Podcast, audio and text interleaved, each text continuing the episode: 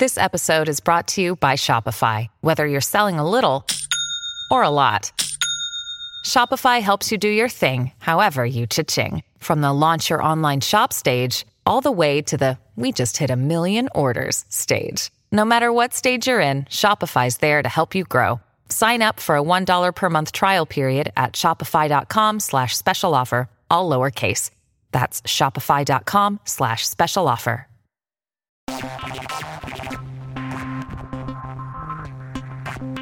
Fashion Consort News Bites, edición en español, es un podcast único, de formato corto que presenta insights y distintos puntos de vista sobre noticias de último momento y asuntos actuales, enfocados en el multifacético negocio de la moda.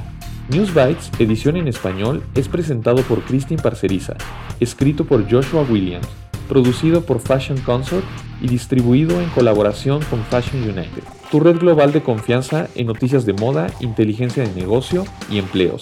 Visita los sitios de Fashion United para más información. Y ahora, tu presentadora, Christine Parceriza.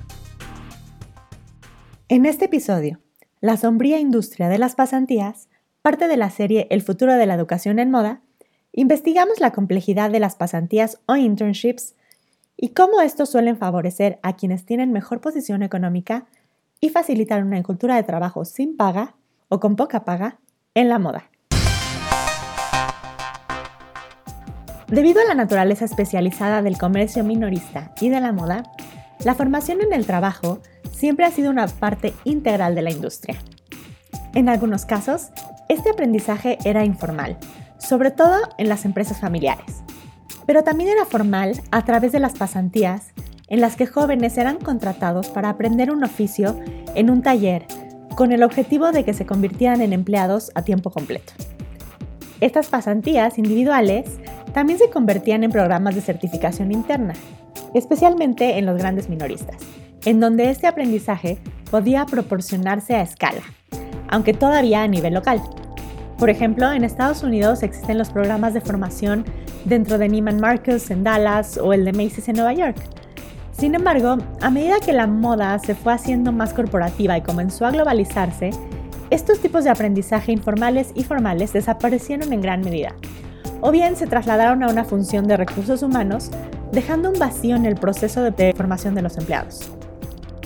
Paralelamente al cambio de la enseñanza de la moda hacia programas de licenciatura, se produjo el crecimiento de las prácticas profesionales o internships, en donde las empresas colaboran con las instituciones académicas para contratar a trabajadores no remunerados, quienes realizan trabajos de bajo nivel, con la promesa de que los estudiantes obtendrán experiencia y formación en el mundo real y posiblemente un trabajo al final de sus prácticas.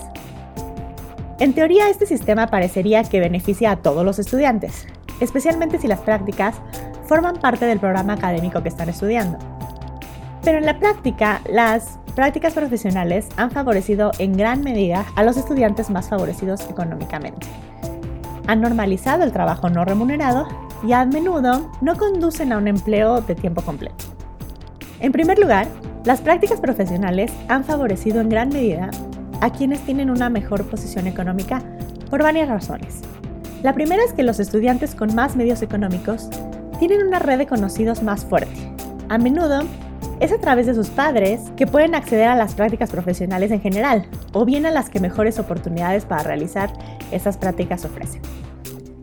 La segunda razón es que como las prácticas están vinculadas a los créditos académicos, como una manera de legalizar el trabajo no remunerado, los estudiantes están pagando esencialmente por sus propias prácticas.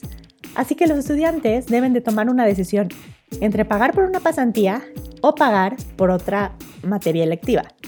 Esto para no aumentar su colegiatura base. Entonces quienes tienen más dinero pueden hacer ambas cosas con mayor facilidad. Y la tercera razón es que muchos estudiantes a menudo deben trabajar para poder pagar su colegiatura. Hacer unas prácticas, además de estudiar y tener un trabajo remunerado, es casi imposible.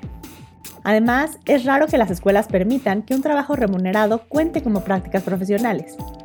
Y si lo hacen, entonces los estudiantes están esencialmente pagando para trabajar en su propio empleo y no se benefician de cursos adicionales en su especialidad que podrían tomar en la escuela. Como una barrera adicional, Muchos estudiantes eligen escuelas en ciudades en donde el costo de vida y de los estudios es alto. El resultado final es que los estudiantes con mayores medios económicos tienen más oportunidades de hacer prácticas profesionales y por lo mismo de obtener un empleo al graduarse.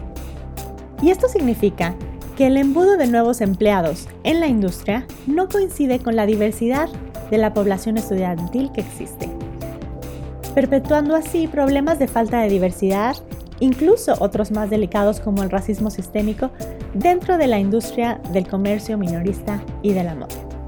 Adicionalmente, con el crecimiento exponencial de los programas de moda y de los estudiantes de moda, el mercado de las prácticas profesionales se ha vuelto cada vez más competitivo, por lo que las empresas pueden elevar los requisitos para la contratación de un becario. No es raro ver descripciones de puestos de trabajo para internships que se asemejan más a un primero o segundo trabajo remunerado de tiempo completo. El ejemplo perfecto es el escándalo que tuvieron las prácticas de McQueen en 2013, que buscaban a un diseñador altamente cualificado para ser un becario. Y con el cambio de la economía hacia la tecnología, muchas empresas se aprovechan de los estudiantes nativos digitales para apoyar ciertas áreas de su negocio, como las redes sociales, en lugar de contratar empleados remunerados de tiempo completo para hacerlo. Esto tiene el efecto de disminuir el salario de las nuevas contrataciones porque el trabajo experto, por así decirlo, ya se está haciendo de forma gratuita. En Estados Unidos, por ejemplo, esto tiene una capa adicional de complejidad. Debido a las leyes sobre derechos de los trabajadores para los estudiantes de otros países, las prácticas también forman parte de una conversación más profunda sobre la educación superior en general. Por ejemplo, no es inusual que estudiantes internacionales en Estados Unidos obtengan la formación opcional de prácticas, conocida como OPT, con el fin de prolongar su estancia en el país con la esperanza de conseguir un empleo y un visado de mayor duración. Esto ha convertido a las universidades en un medio para alcanzar un objetivo mayor, más allá de la educación, generando una conversación más profunda sobre el objetivo de las prácticas profesionales. Debido a este tipo de problemas, se ha puesto el foco en la sombría industria de las prácticas profesionales Estados como Nueva York han promulgado leyes para garantizar una mayor transparencia en los programas de prácticas, exigiendo una remuneración o créditos a cambio del trabajo. En Reino Unido, por ejemplo, se tiene una ley en contra de las prácticas no remuneradas. Y aunque estas medidas han ayudado hasta cierto punto, la realidad para los estudiantes sigue siendo la misma en gran medida, lo que sugiere que es necesario proporcionar a los estudiantes experiencias de aprendizaje más significativas en el trabajo y habilidades reales, junto con una vía para empleos remunerados. En nuestro próximo episodio hablaremos de cómo las universidades americanas y europeas, especialmente en el ámbito de la educación de la moda, dependen fuertemente de los estudiantes internacionales, sobre todo de China e India, que están dispuestos a pagar la totalidad de su colegiatura, cambiando la forma en la que los estudiantes locales pueden acceder a la educación en sus propios países.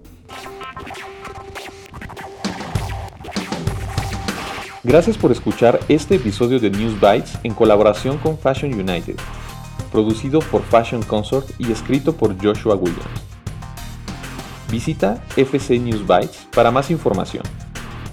Y si quieres compartir una historia o participar en News Bites, por favor utilice el link de contacto o a través de Instagram en la cuenta arroba Fashion Consort Agency. Muchas gracias a nuestros invitados, a Christine Parceriza por traducir y presentar este episodio, y a Spencer Powell por nuestro tema musical.